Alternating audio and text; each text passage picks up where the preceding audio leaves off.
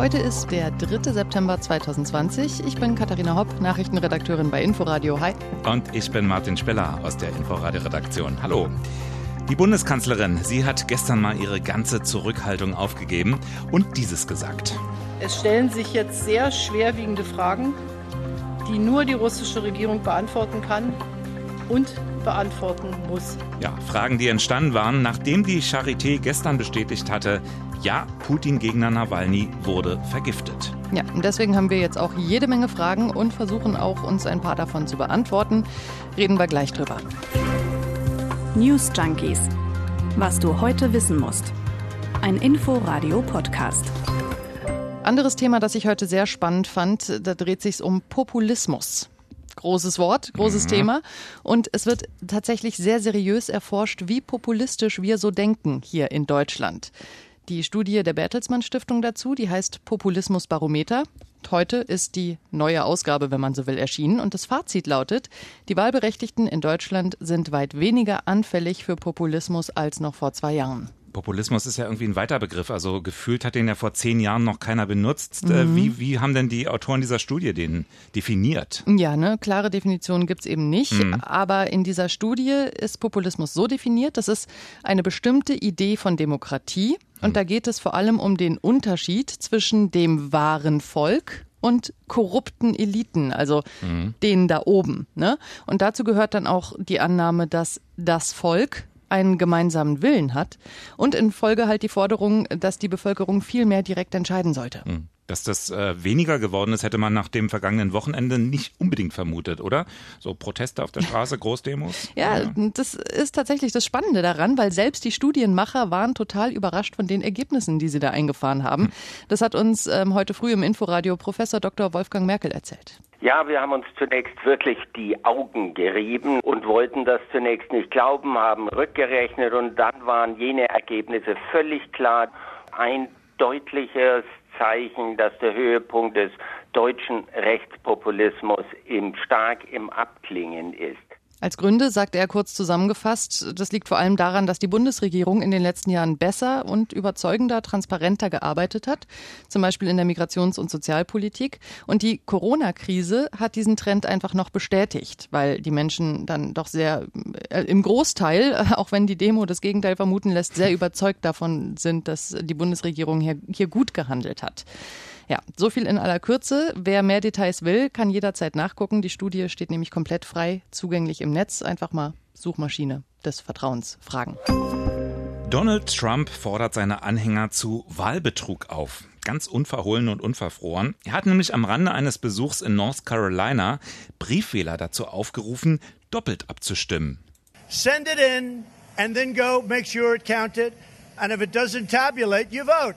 You just vote. And then if they tabulated very late, which they shouldn't be doing, they'll see you voted, and so it won't count. So send it in early and then go and vote. And if it's not tabulated, you vote, and the vote is going to count. You can't let them take your vote away. These people are playing dirty politics. Yeah. Dirty Politics ist doch auf den Punkt, ne? Müssen wir vielleicht noch übersetzen, dieses ja, Gekrähe. Äh, und vor allem erklären, was er sich dabei gedacht hat. genau. Also er sagt, dass ähm, Trump-Wähler, um damit sie sicher gehen, dass ihre Stimmen auch gezählt werden, sollen sie einmal per Briefwahl abstimmen und dann aber zusätzlich noch ins Wahllokal gehen. Ne? Ja, vor allem sollen sie damit einfach auch herausfinden, ob die Annahme, dass die Demokraten die Briefwahl manipulieren, stimmt. Ja. Also ne, sagt er hier quasi, spielt Detektive, äh, so könnt ihr es herausfinden. Das ist, eine, das ist eine total irre Logik. Tja, ist übrigens selbst in den USA verboten, doppeltes Abstimmen. Ja, und in einigen Bundesstaaten ist es äh, sogar ein Kapitalverbrechen, darunter übrigens in North Carolina. wir haben ja die letzten Tage immer mal wieder überlegt, ob wir über Donald Trump und seine Äußerungen zu diversen Themen sprechen, haben aber immer gesagt, ach nee, komm, oh, nicht schon wieder. Aber diesmal hat er wirklich, also damit hat er wirklich äh, dem Ganzen die Krone aufgesetzt. Und ich habe gedacht, er kann mich gar nicht mehr schockieren.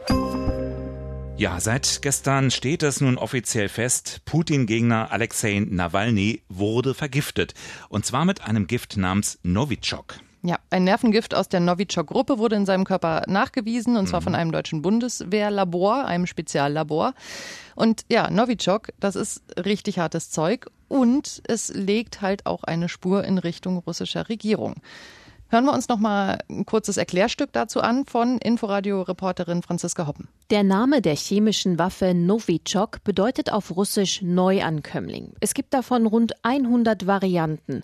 Sie gelten als die tödlichsten Nervenkampfstoffe, die jemals hergestellt wurden. Aufgenommen wird das Gift meist in feiner Pulverform über die Haut oder Atemwege. Es löst Krampfzustände aus und die Muskeln funktionieren nicht mehr richtig. Ohne Gegenmaßnahmen droht der Tod durch Ersticken oder Herzversagen. Die Überlebenschancen sind gering. Das Mittel ist kaum nachweisbar und auch in geringen Dosen schnell wirksam. Übliche Gegenmittel können nur wenig ausrichten. Entwickelt haben das Gift in den 1970ern und 80ern sowjetische Wissenschaftler auf dem Höhepunkt des Kalten Krieges und als Reaktion auf das Chemiewaffenprogramm der USA. So, und die Erkenntnis, dass also so ein Novichok-Gas bei Nawalny im System äh, tatsächlich ist, das hat dann Bundeskanzlerin Angela Merkel zu sehr drastischen Worten bewegt. Hier nochmal ein Auszug. Damit ist sicher, Alexei Nawalny ist Opfer eines Verbrechens. Er sollte zum Schweigen gebracht werden. Und ich verurteile das auch im Namen der ganzen Bundesregierung auf das Allerschärfste. Ja, in der Tat drastische Worte für Merkels Verhältnisse. Sonst lautete der Tenor bei ihr ja immer eher, wir müssen mit Russland im Gespräch bleiben. Ja, und wenn selbst Kanzlerin Merkel mal auf den Tisch haut, dann sind alle anderen natürlich umso lauter. Und jetzt gibt's natürlich wieder von allen Seiten Rufe nach Konsequenzen. So klassischstes Beispiel ist irgendwas äh, Diplomaten mhm. ausweisen, einbestellen, wie auch immer. Da sagt jetzt aber zum Beispiel Wolfgang Ischinger, der Leiter der Münchner Sicherheitskonferenz, das bringt gar nichts. Das ist aber natürlich alles eigentlich nur geplänkelt. Und ich denke, wenn wir tatsächlich mit den Partnern gemeinsam hier eine klare Botschaft nach Moskau schicken wollen, dann müssen in der Tat auch die Wirtschaftsbeziehungen auf die Tagesordnung. Ja, welche könnten das sein? Geäußert hat sich auch Christian Lindner, FDP-Chef heute. Ein Regime, das Giftmorde organisiert, das ist nicht ein Gegenüber für große Kooperationsprojekte, auch nicht für Pipeline-Projekte. So, und da wird es jetzt konkret. Und dann hören wir nochmal Norbert Röttgen, den Außenpolitiker von der CDU. Wir haben jetzt schon fast 40 Prozent Bezug unseres Erdgases aus Russland. Wir nähern uns, wenn wir das weiter steigern, der Schwelle, wo wir in Abhängigkeit von Russland geraten. Wenn es jetzt zur Vollendung des Gasprojektes Nord Stream 2 käme, dann wäre das die maximale Bestätigung und Ermunterung für Wladimir Putin, mit genau dieser Politik fortzusetzen, weil er wird ja dafür sogar noch belohnt. Ja, Nord Stream 2, das gemeinsame Projekt zur Gaslieferung, das gerät jetzt so ein bisschen in den Fokus der Forderung.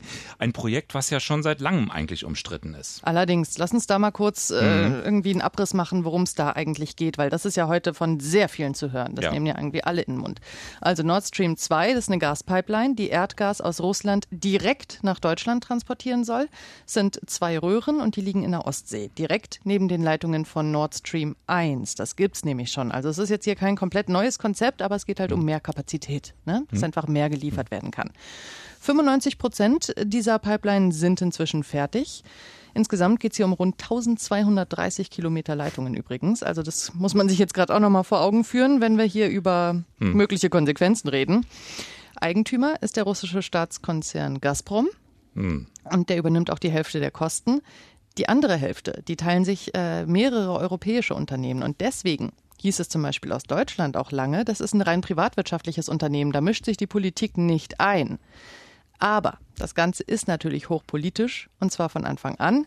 Eine Sorge, wir haben es eben von Norbert Röttgen gehört, man macht sich abhängig von Russland. Mhm. Ja, und deswegen ist das Projekt natürlich auch umstritten bei den Partnern, den USA. Da schimpft Trump von Anfang an drüber. Aber auch die europäischen Nachbarn sehen das Projekt Nord Stream 2 doch mindestens kritisch. Die baltischen Staaten zum Beispiel und auch Polen, die sehen eine Gefahr für ihre Sicherheit. Und ähm, seit einiger Zeit ist aber auch zum Beispiel Frankreich gegen das Projekt. Und das erklärt gerade auch so ein bisschen die besondere Situation für die Bundesregierung.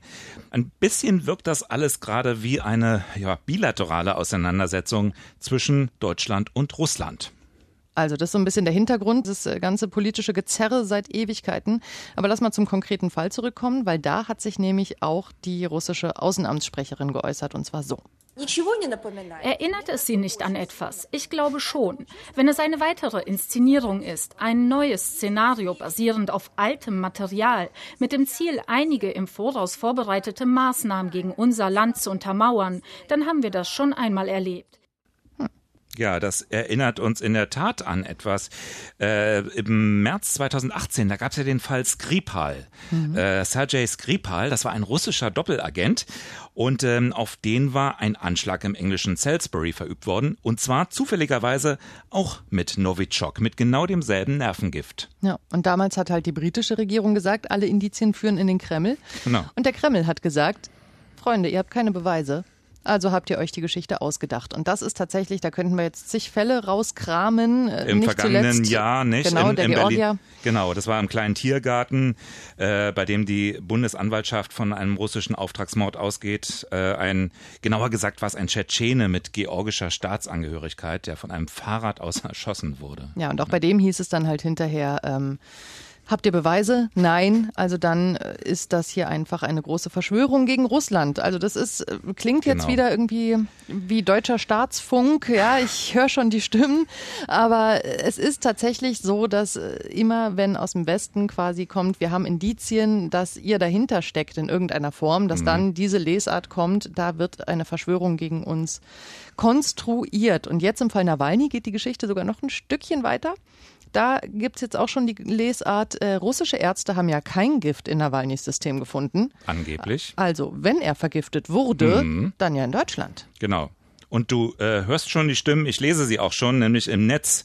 Wie zu erwarten werden genau diese Behauptungen da auch schon verbreitet. Es wird wieder Russland-Hetze gewittert gewittert und getwittert. Zum Beispiel ähm, Gunnar Lindemann, der sitzt für die AfD im Abgeordnetenhaus und der legt schon mal vor, um einen Grund für die Rechtfertigung von weiteren Sanktionen gegen Russland zu finden, muss Nawalny ja vergiftet worden sein. Typisch transatlantische Propaganda. Was kostet Nawalnys Aufenthalt in der Charité eigentlich dem deutschen Steuerzahler? Hm. Hm. hm. Ganz anders YouTuber Reik Anders, der bemerkt nämlich folgenden Zusammenhang. Kommen immer noch nicht darauf klar, dass Demonstranten in Berlin Diktatur brüllen und dass die Regierung sie vergiften will, aber vor der russischen Botschaft Putin als Retter feiern, in dessen Diktatur Leute vergiftet werden.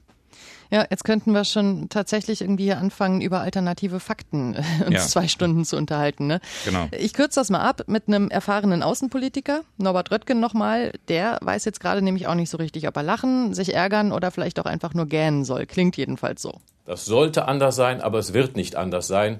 Der Kreml wird alles bestreiten und wie schon die ersten Stimmen deutlich machen, wird sogar Deutschland als der Hauptverdächtige für die Vergiftung von Nawalny benannt. Es wird wieder das gleiche Verhalten sein. Es wird alles bestritten. Werden gleichzeitig werden die Fingerabdrücke ganz eindeutig gelegt. Das ist dieses Doppelverhalten. Es ist mit Sicherheit genauso wieder zu erwarten. Ja.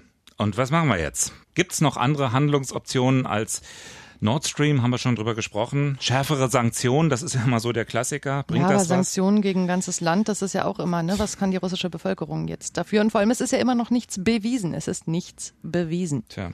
Dann gäbe es noch den Vorschlag von Jürgen Trittin. Der hat getwittert, es kann nicht sein, dass die Putin-Elite weiter Europa als sicheren Hafen für ihr Schwarzgeld benutzt. Diese Vermögen einzufrieren, heißt Nawalny ernst zu nehmen. Okay, also konkrete Personen bestrafen sozusagen, die sich im System Putin mutmaßlich seit Jahren bereichern. Ne? Das meint er damit wahrscheinlich. Das meint er damit? Ja, das könnte Nawalny tatsächlich gefallen, glaube ich, weil der kämpft ja sehr offensiv gegen Korruption. Das mhm. ist sein absolutes Steckenpferd. Da tritt er auch immer wieder den Mächtigen in Russland auf die Füße mit.